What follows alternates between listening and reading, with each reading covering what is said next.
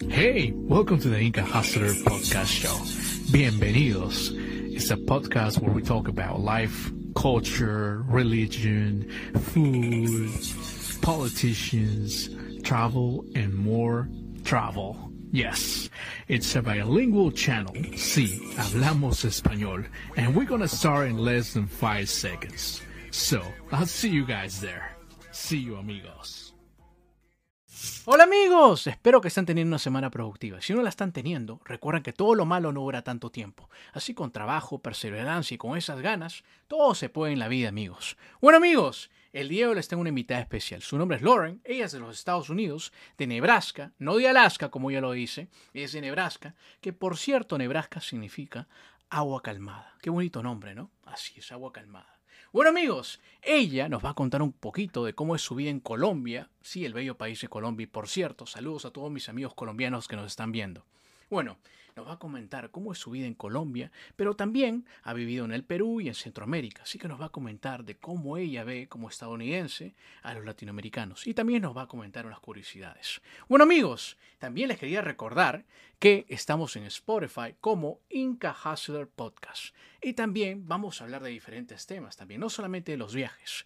Claro, los viajes es lo que yo adoro y también lo que vamos a hablar siempre, pero también voy a hablar algunos, de vez en cuando voy a hablar temas diferentes, ¿no? Algunos temas de la actualidad también. Bueno amigos, vamos a dar la bienvenida a Lauren. Bienvenida Lauren al programa. Bienvenido Lauren. Welcome Lauren.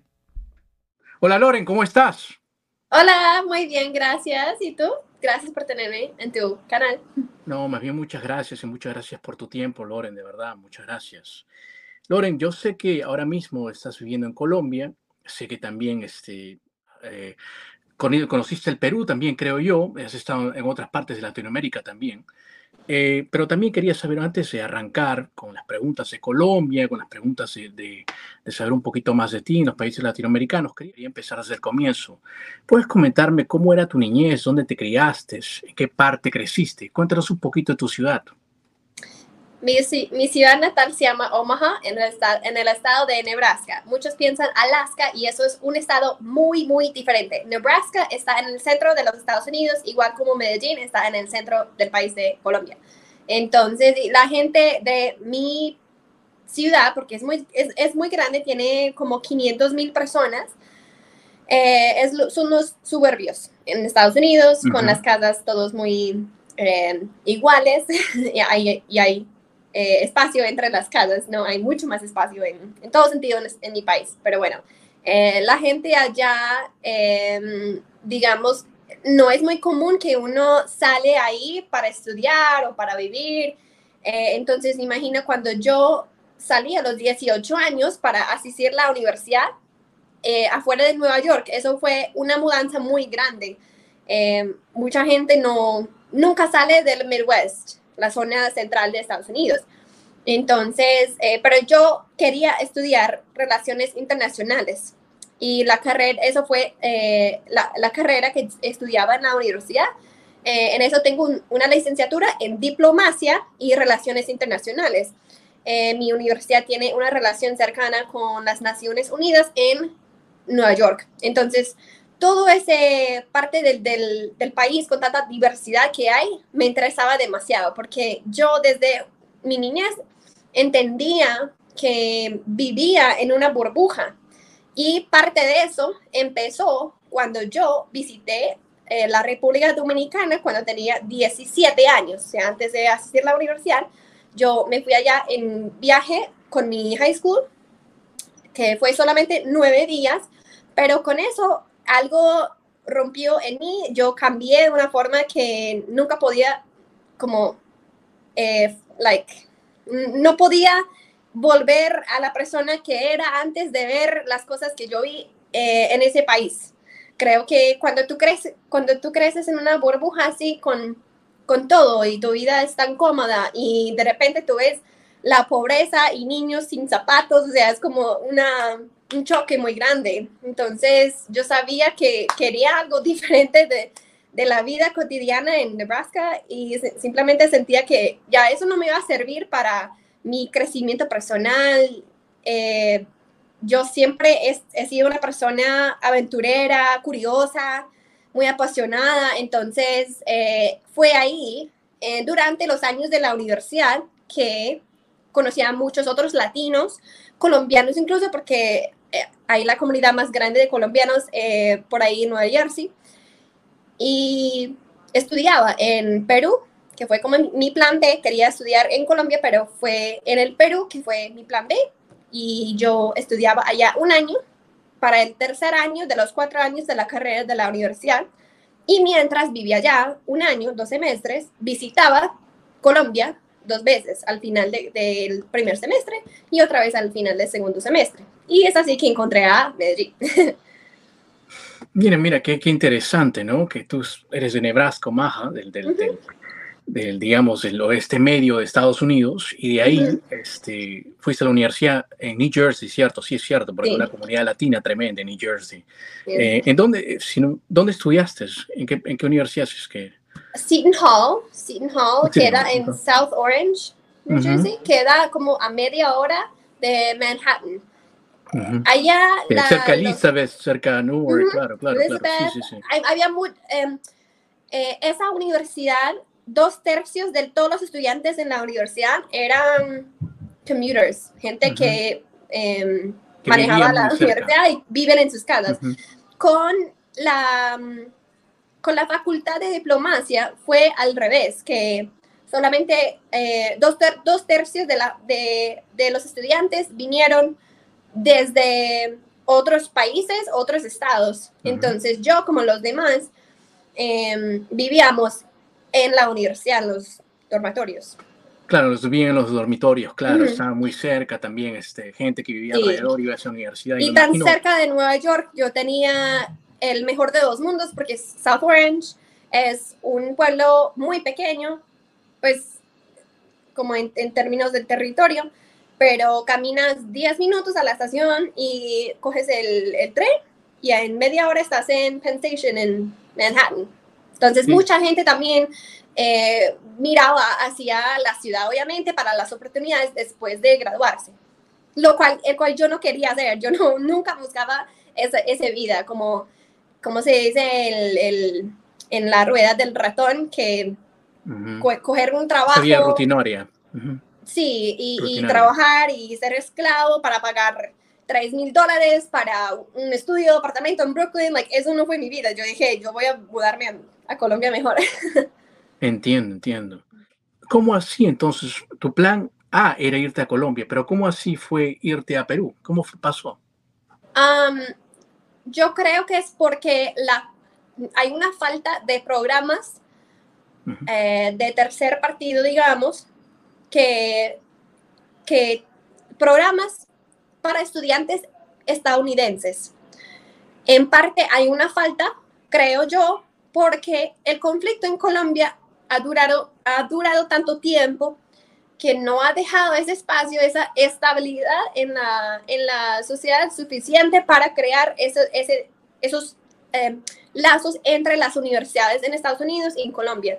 Em, y por lo tanto, cuando yo estaba buscando, cuando yo estaba intentando, estaba intentando llamar, estar en teléfono con, con las personas de la Facultad de la Javeriana en Bogotá y simplemente no me estaban contestando, estaba pasando el tiempo y yo necesitaba en ese punto inscribirme o no. Entonces, por eso yo dije que fue como mi, plan B, porque después del primer año, de hecho, después de mi primer año en la universidad, eh, pasé un verano, tres meses enteros, o sea, 90 días en San Salvador.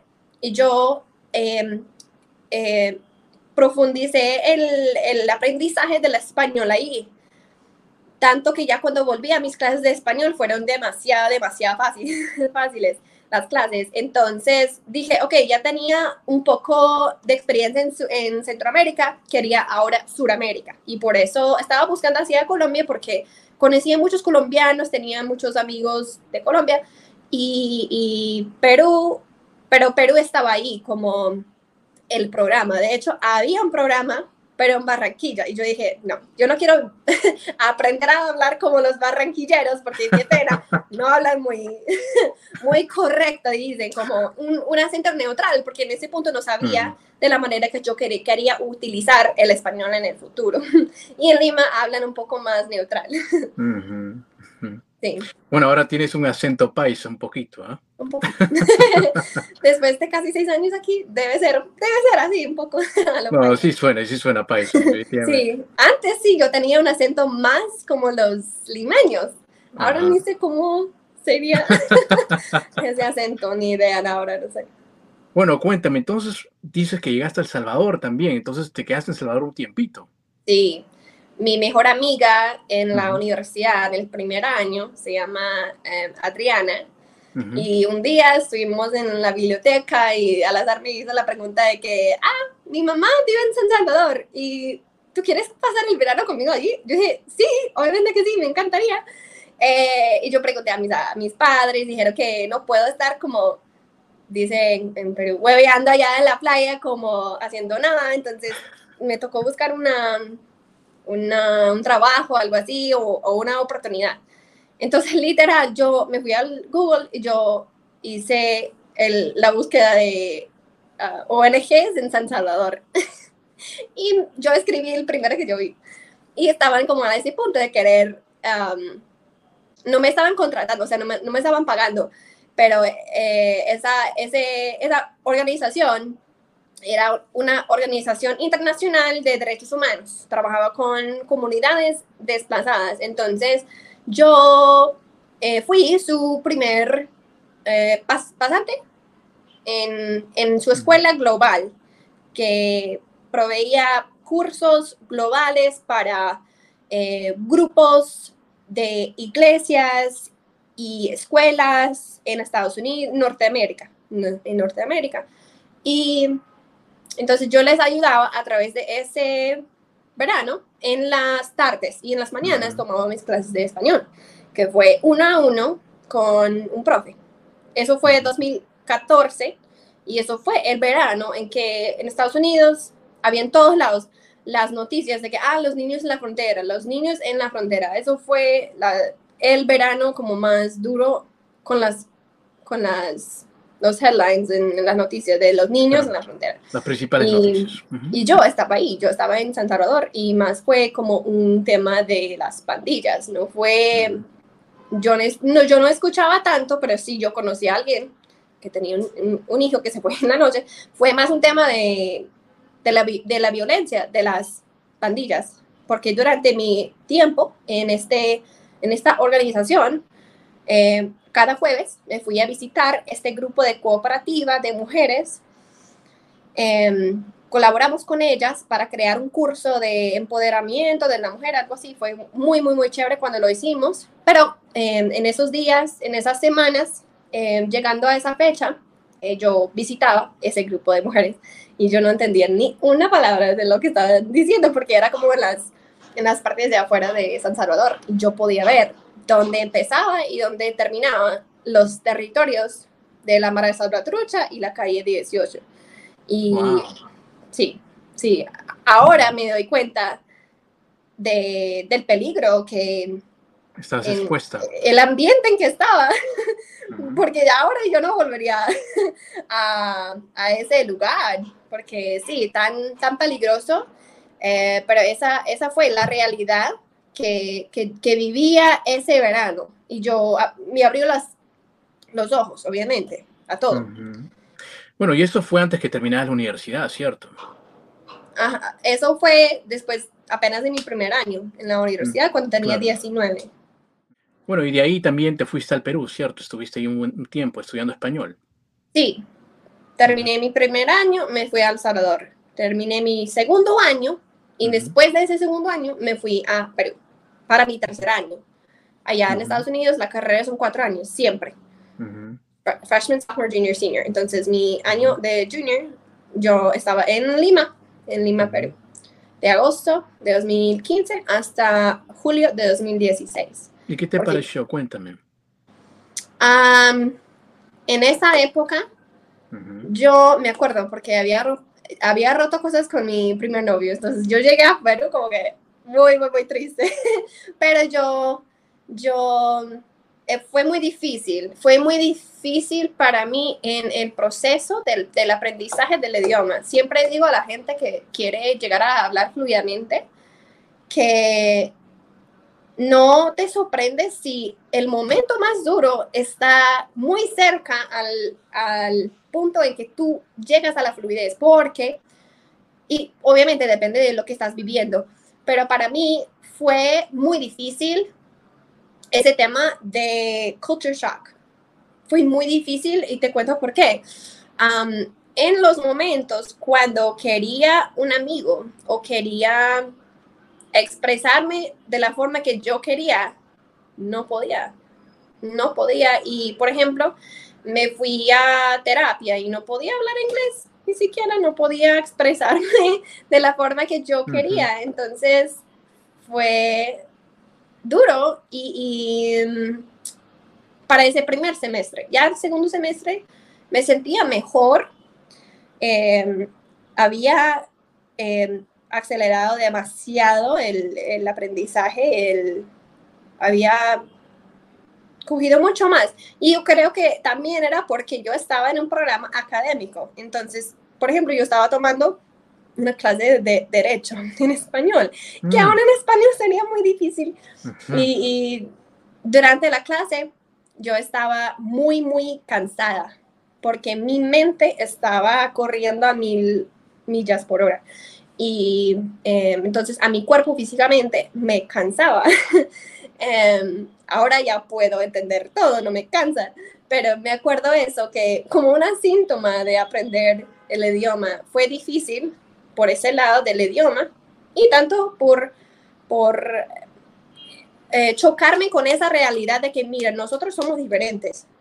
Cada vez que hacía un amigo, tal vez Em, entendía que yo solo me quedo por unos meses, entonces no, va, no van a invertirse tanto emocionalmente, entonces tampoco me siento muy acompañado durante esto y para mí fue muy importante que pasaba tiempo con los peruanos, con los latinos, con los que hablan español. Mi familia antitrona no, no hablaba inglés, que eso fue muy bueno, muy clave a, al, al llegar a la fluidez. Yo tomaba clases de de salsa, me metía en todas las cosas que, que uno hace como, como, la vida de los peruanos. Yo no quería andar en esa burbuja de los gringos o usar Google Translate para mis tareas. O sea, yo, yo sí hice el, el, trabajo porque yo sí soñaba esto, hablar algún día en español. En español. Y lo lograste, mira. Sí, claro. Y si tú quieres hacerlo, tú vas a hacerlo. Punto. Tú vas a encontrar una manera. No importa el tiempo que te tome. No importa. Para mí, yo siempre digo, cuando la gente me pregunta, ¿cómo aprendiste el español?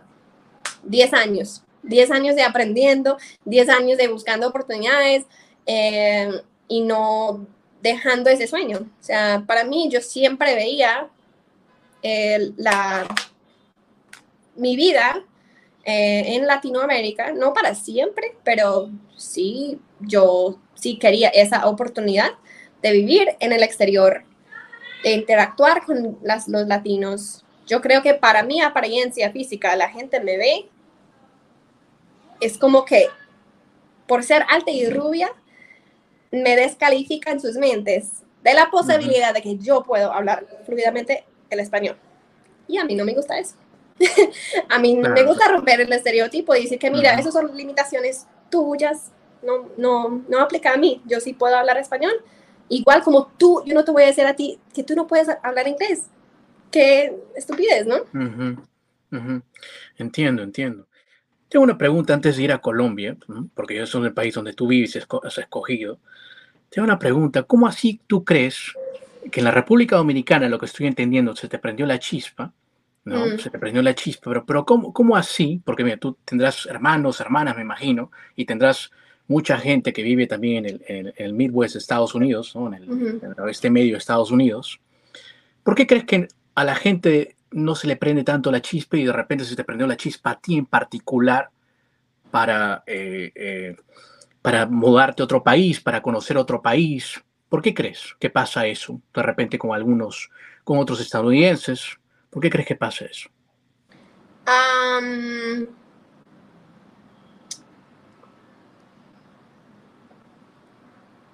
Bueno, es interesante que hagas que haces esa pregunta porque mi hermana mayor también se fue a la República Dominicana en ese viaje. Fue como un, proceso de aplicación, tenías que estar elegida para ese viaje.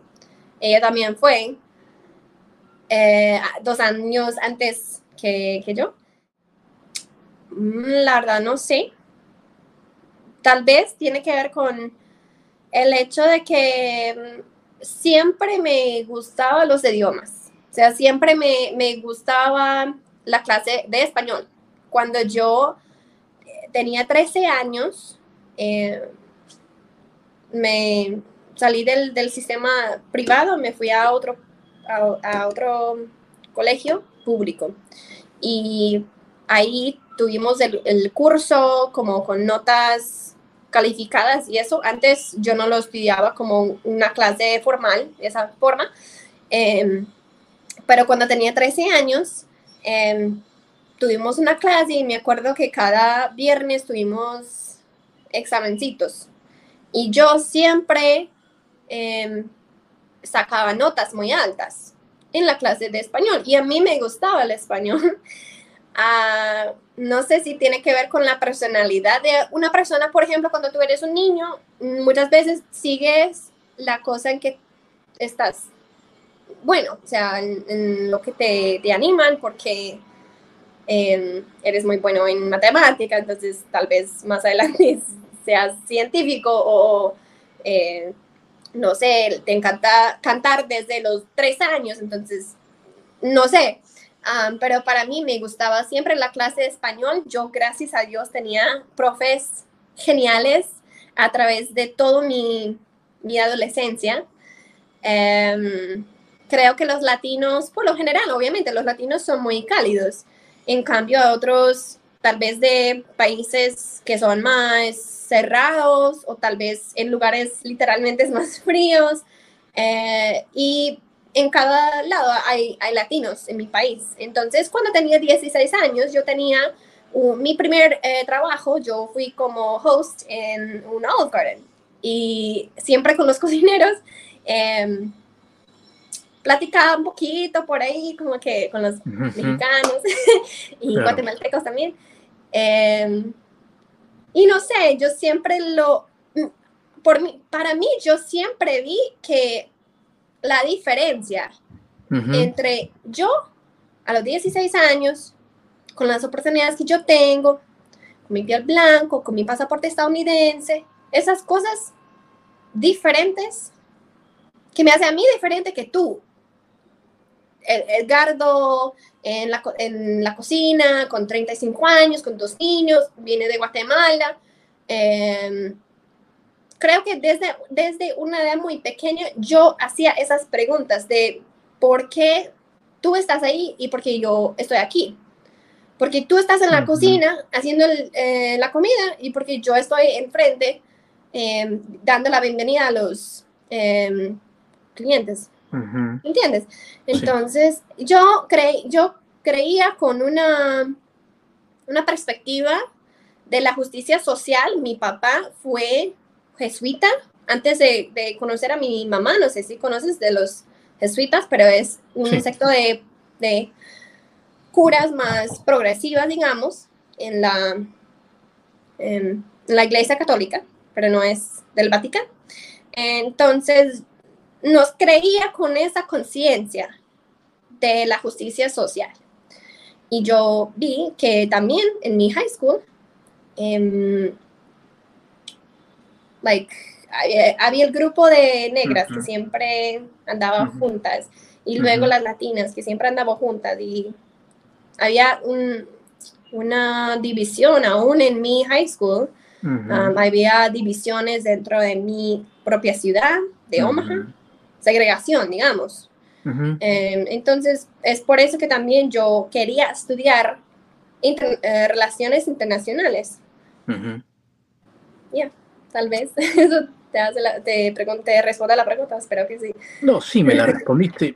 Eh, eh, me la has respondido muy bien, la he entendido totalmente y también pienso que es la crianza también de tu padre, que era jesuita, y también porque estabas expuesta a todo eso y también porque veías las diferencias, ¿no? Porque tú, tú estás, eras el, porque había conversado con gente que trabajaba en la cocina, como mexicanos, guatemaltecos, y también te preguntabas el por qué, eras curioso, entonces querías saber un poquito más sobre eso, pero por qué. A veces, ¿sabes qué? No todo el mundo eh, somos, o de repente, todo el mundo somos curiosos, pero a veces como se nos apaga la mecha, como se nos apaga las cositas. Aceptamos las cosas como correcto. son y no, ya.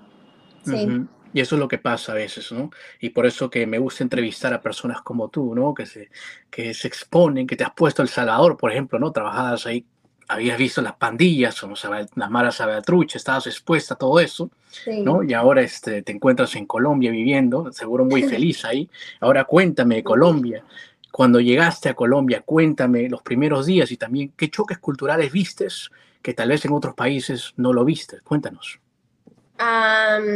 cuando visitaba Medellín, yo estaba siempre comparando las cosas con Lima porque vivía en esa época en Lima. Entonces, por ejemplo, algo que no me gustaba de Lima es que yo pasaba entre 3 a 6 horas diariamente en el combi. Y me todos los días y sentía que estaba gastando mi tiempo, mi experiencia en un combi y fue como que wow, estoy aprendiendo eso de mí misma, que yo no puedo vivir en una ciudad grande que, mm, donde, o en un lugar donde me toca estar en tráfico por horas y horas. Entonces, em, algo que me gustó de Medellín es que es un tamaño medio y no es como un... Mm, em, no es una ciudad grande, gigante como Ciudad de México, Bogotá o esos otros lugares. Ah, Lima es un monstruo. Em, eso es uno. Y dos, el clima. No me gustaba el clima en Lima porque siempre es nublado. Es como Londres. Aunque no, he, ido ahí, pero es como siempre nublado, nublado, nublado, todos los días. Y me deprime demasiado, demasiado. Entonces, cuando venía aquí, sol, sol todos los días, por todo el día, like, me encantó. Y Em, pasaba más tiempo la primera vez en Río Negro o en las afueras de la ciudad la primera vez. la segunda vez pasaba más tiempo en la ciudad em, y me pareció extremadamente bella las, los alrededores de Medellín y esa tierra que se ve como, como el campo de, Italia. Aquí detrás de mí hay una foto de Italia porque yo soy mitad italiana por parte de mi mamá, pero bueno, eh, era como, wow, like fuera de un postal, algo así, y con flores en todos partes, en caballos, y toda la gente hablando con ese acento que ahora no creo que es tan eh, carismático, pero en esa época me, o sea, una, un, niño de cinco años me podría enamorar porque el acento era como tan, tan, sí, como carismático, no sé.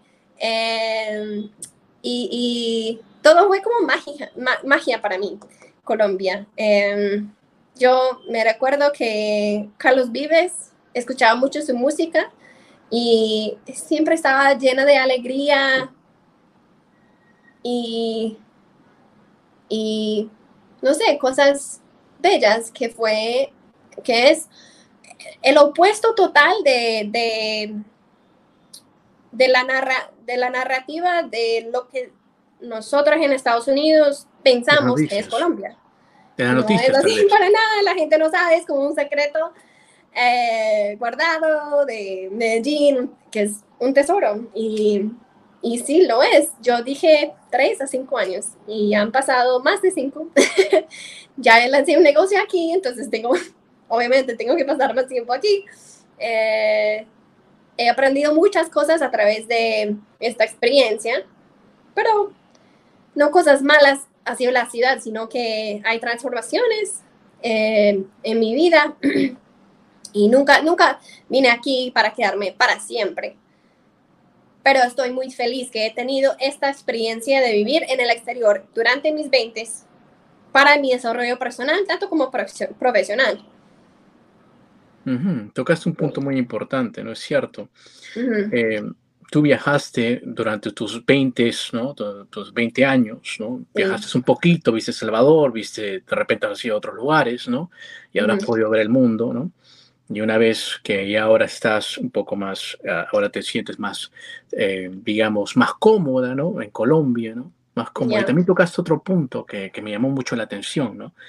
Eh, ¿cómo, tú ve, ¿Cómo se veía Colombia o Latinoamérica bajo los medios de Estados Unidos? ¿Cómo, cómo lo pintan para ti? Mm, sí, y es muy difícil para mí porque digamos que yo, yo nunca fui una persona que tenía ni siquiera una opinión acerca de Colombia sin conocerlo. Porque yo, yo sé que no lo conozco, así que no voy a tener una opinión acerca de eso. obviamente, yo sabía, después de pasar tiempo en, en Perú, uno sabe que no es lo que dice la gente, que ah, es peligroso, porque si fuera tan peligroso, eh, jamás me podría ni entrar como como ciudadano, no es como un país en peligro, en, rojo, en el departamento de Estado, algo así, como que nadie puede viajar ahí. No, no, no, no está bajo guerra. O sea, esas cosas son ridículas. Obviamente, en cualquier parte te pueden robar. Cualquier parte. También en Omaha puede pasar, no sé.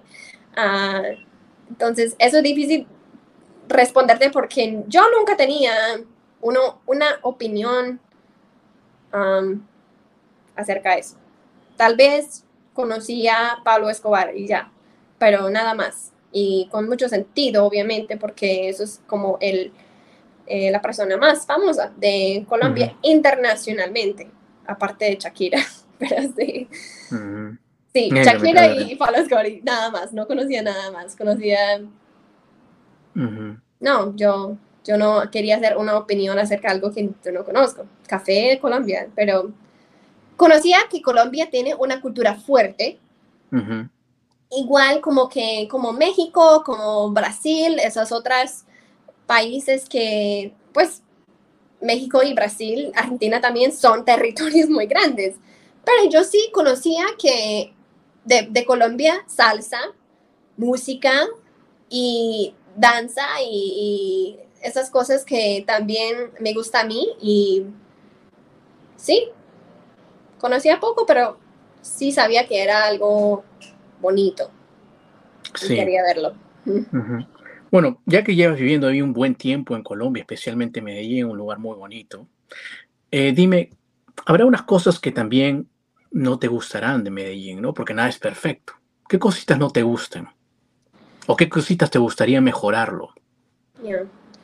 Yo diría que Medellín todavía, a partir de todo el turismo que recibe, todavía la gente, la sociedad aquí no está adaptado, la sociedad no está adaptada lo suficiente para,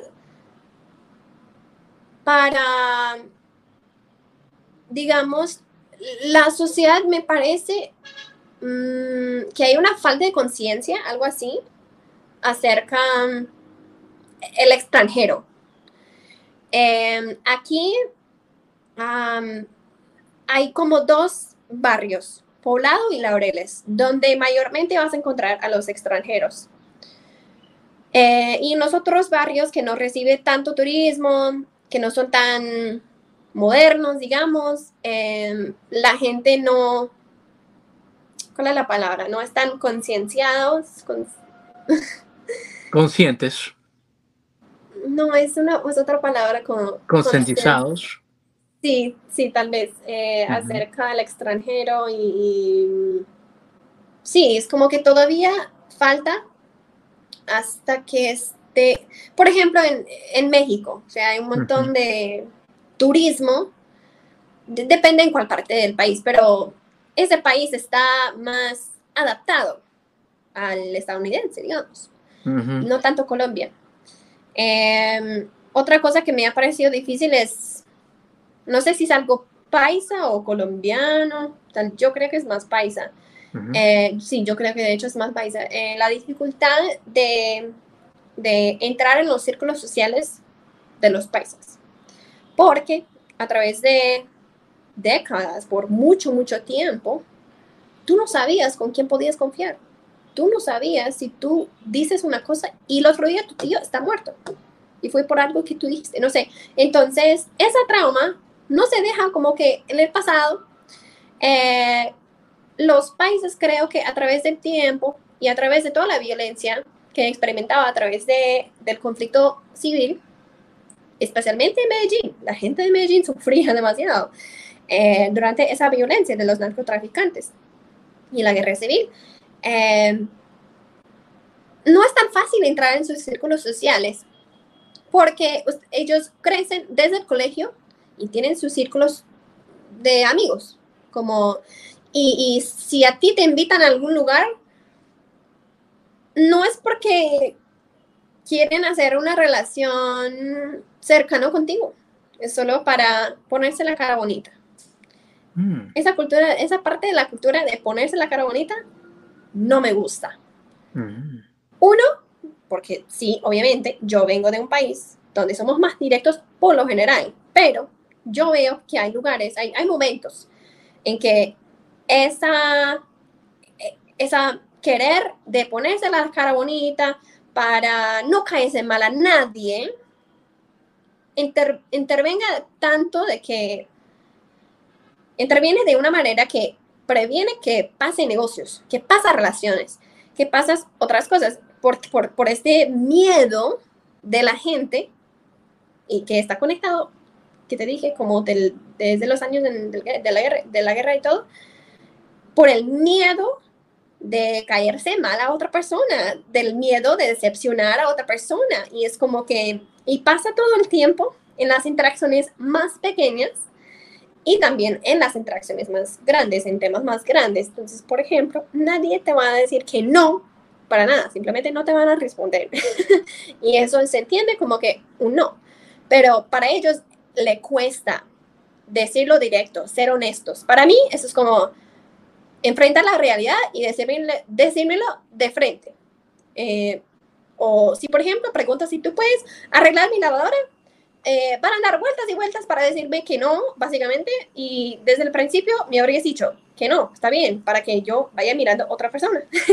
Em, entonces, eso es algo de la cultura que no me gusta, que para mí creo que gasta mucho tiempo, gasta mucha, mucho esfuerzo. Eh, no sé, eso es algo que no me gusta.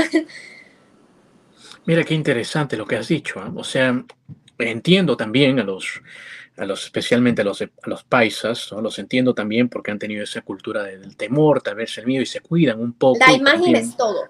Para ellos la imagen es todo. La presentación es todo. Mm. Muy, muy interesante lo que dijiste. Demasiado interesante. Mira, yo sé que tenemos solamente una hora, así que he creado un cuestionario que son de 10 preguntas para conocerte un poquito mejor y para que todos tus seguidores te conozcan un poco mejor. Okay. Bueno, vamos con la primera pregunta. ¿Cuál es tu pizza favorita? ¿O qué le echarías tú a tu pizza?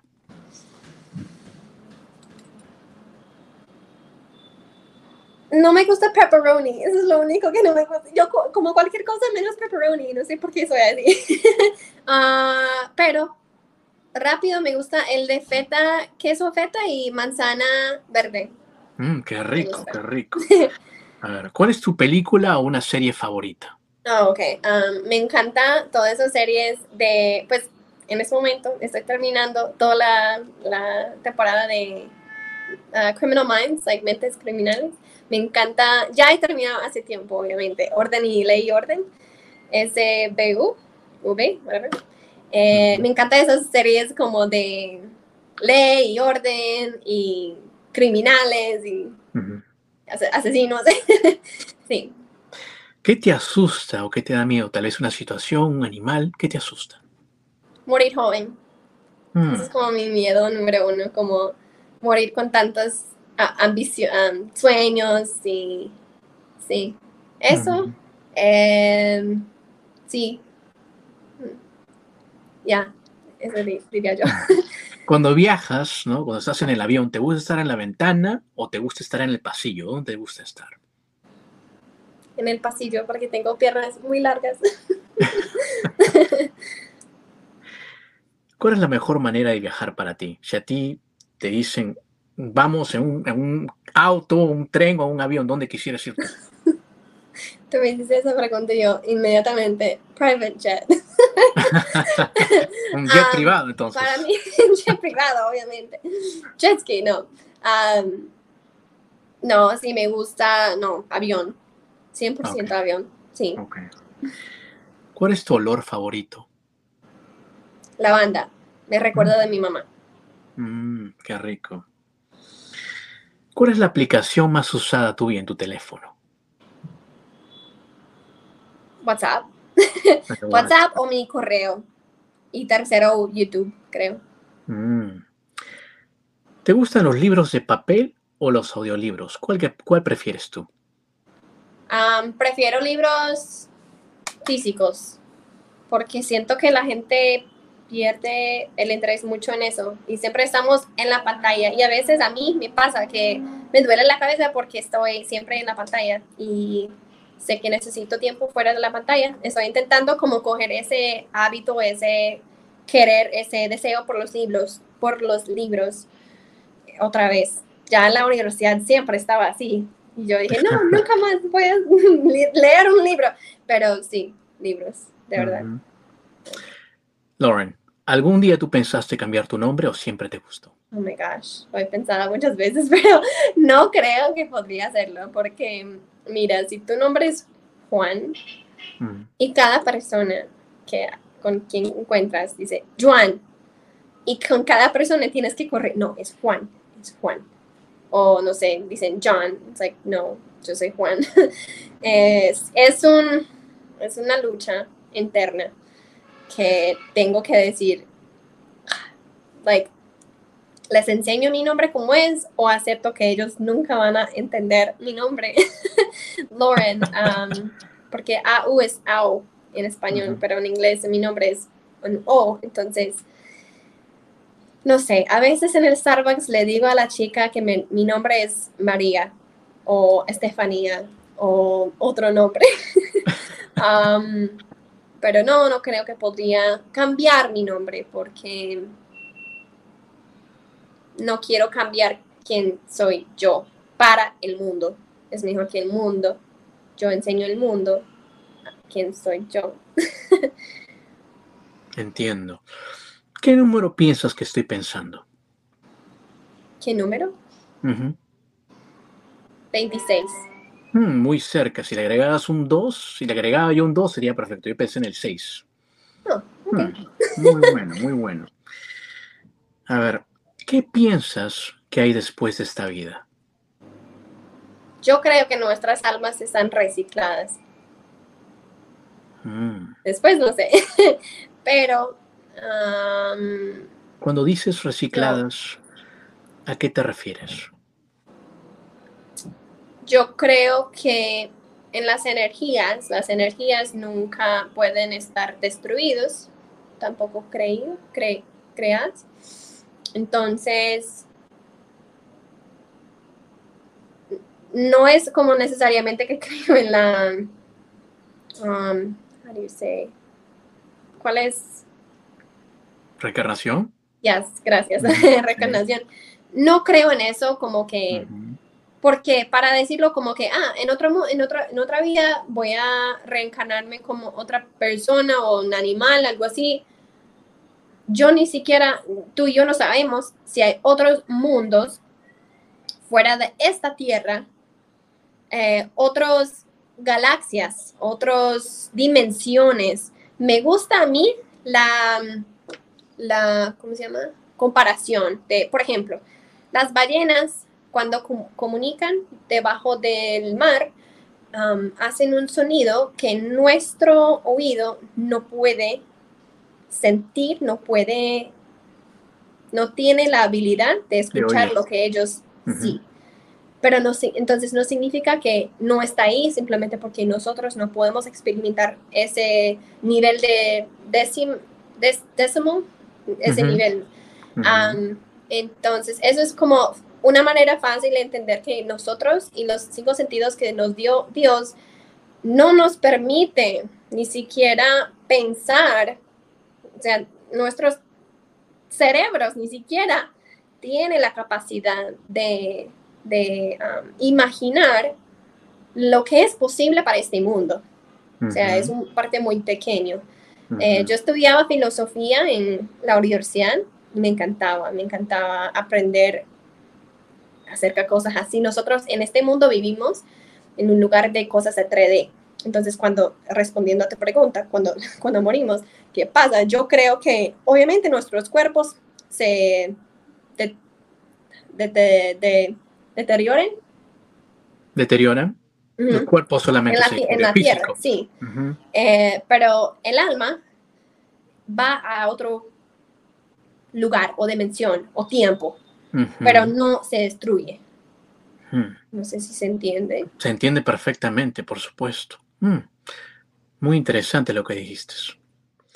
Lauren, ¿cómo describirías tu vida en unas cuantas líneas? ¿Cómo la describirías hasta el día de hoy? ¿Cómo describirías tu vida en unas cuantas líneas? Que Lauren fue un amante de la vida, de la, de la rica diversidad que se encuentra en esta tierra. Em, feliz de buscar siempre el lado eh, mejor de todo. Eh, y eso es hacia el amor, hacia vida. Eso es como escribir una, ¿cómo se llama? Eulogía, para cuando muero. Uh, Lauren fue una chica. no sé, que, que amaba a mi familia, que no tomaba la, la, vida muy en serio, pero en el sentido bueno, que disfrutaba. Que, Sí, que vivía en el momento. Hmm. Y que aprovechaba lo, máximo. mejor. Sí. Claro, aprovechaba lo máximo esta vida. Sí, más y más mientras eh, maduro, entiendo, em, soy mucho mejor en manejar el estrés. Sí. Hmm. Bueno, acabamos con el cuestionario. Estoy seguro que muchos de tus seguidores con estas preguntas te van a conocer un poquito mejor. Estoy seguro que sí.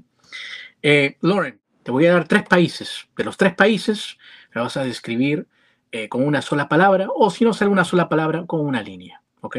El primer país es El Salvador. Oh, um, luchadora. Um, y la gente muy um, amable. Mm. Perú.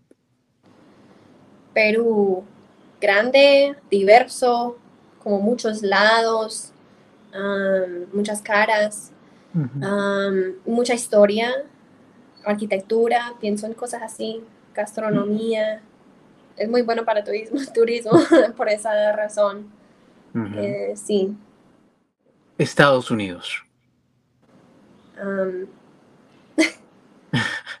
cultura materialista, mejores oportunidades, una gran fuerza en el mundo y privilegio. Mm, muy buena, muy buena descripción, ¿eh? definitivamente buenísima descripción. Eh, ahora, yo sé que ya viviendo un buen tiempo ¿no? en, en, Colombia, especialmente en Medellín, un lugar tan bello. ¿no? ¿Cómo tú describirías a los colombianos? ¿Cómo son para ti? alegres, son también luchadoras.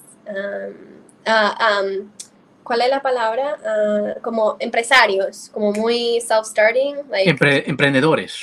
Emprendedores, sí, y muy como que toma la iniciativa, como toma polvo en, la tierra y inventa una manera de venderlo, no sé, son muy creativos, yo diría, eh, que saca oportunidad cuando nadie vea oportunidades positivas.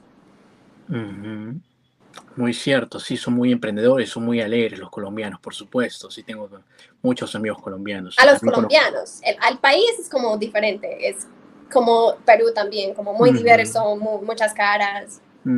Sí. Sí, sí, sí, sí. Dime, yo sé que, como te digo, lleves viviendo en Colombia mucho tiempo y todo, pero también habrá unas cosas que extrañarás, ¿no? De Estados Unidos. ¿Qué extrañas tú viviendo en Colombia de Estados Unidos? Cuéntanos la habilidad de hacer compras en línea y que las cosas te llegan cuando te dicen que te van a llegar, la, eh, la, sí, como el acceso a todo, no sé, el acceso, la conviven, con, convivencia. Convivencia, sí. De la vida. Que tu vida tiene menos, tienes como menos dolores de cabeza, creo, en las cosas. Sí, con más cosas como tal, tal vez tienes más problemas, pero yo no lo veo así. Yo veo que eh, la imaginación puede llegar a más, a más, a más lugares porque tú puedes imaginar cualquier cosa y lo haces posible en Estados Unidos. No sé.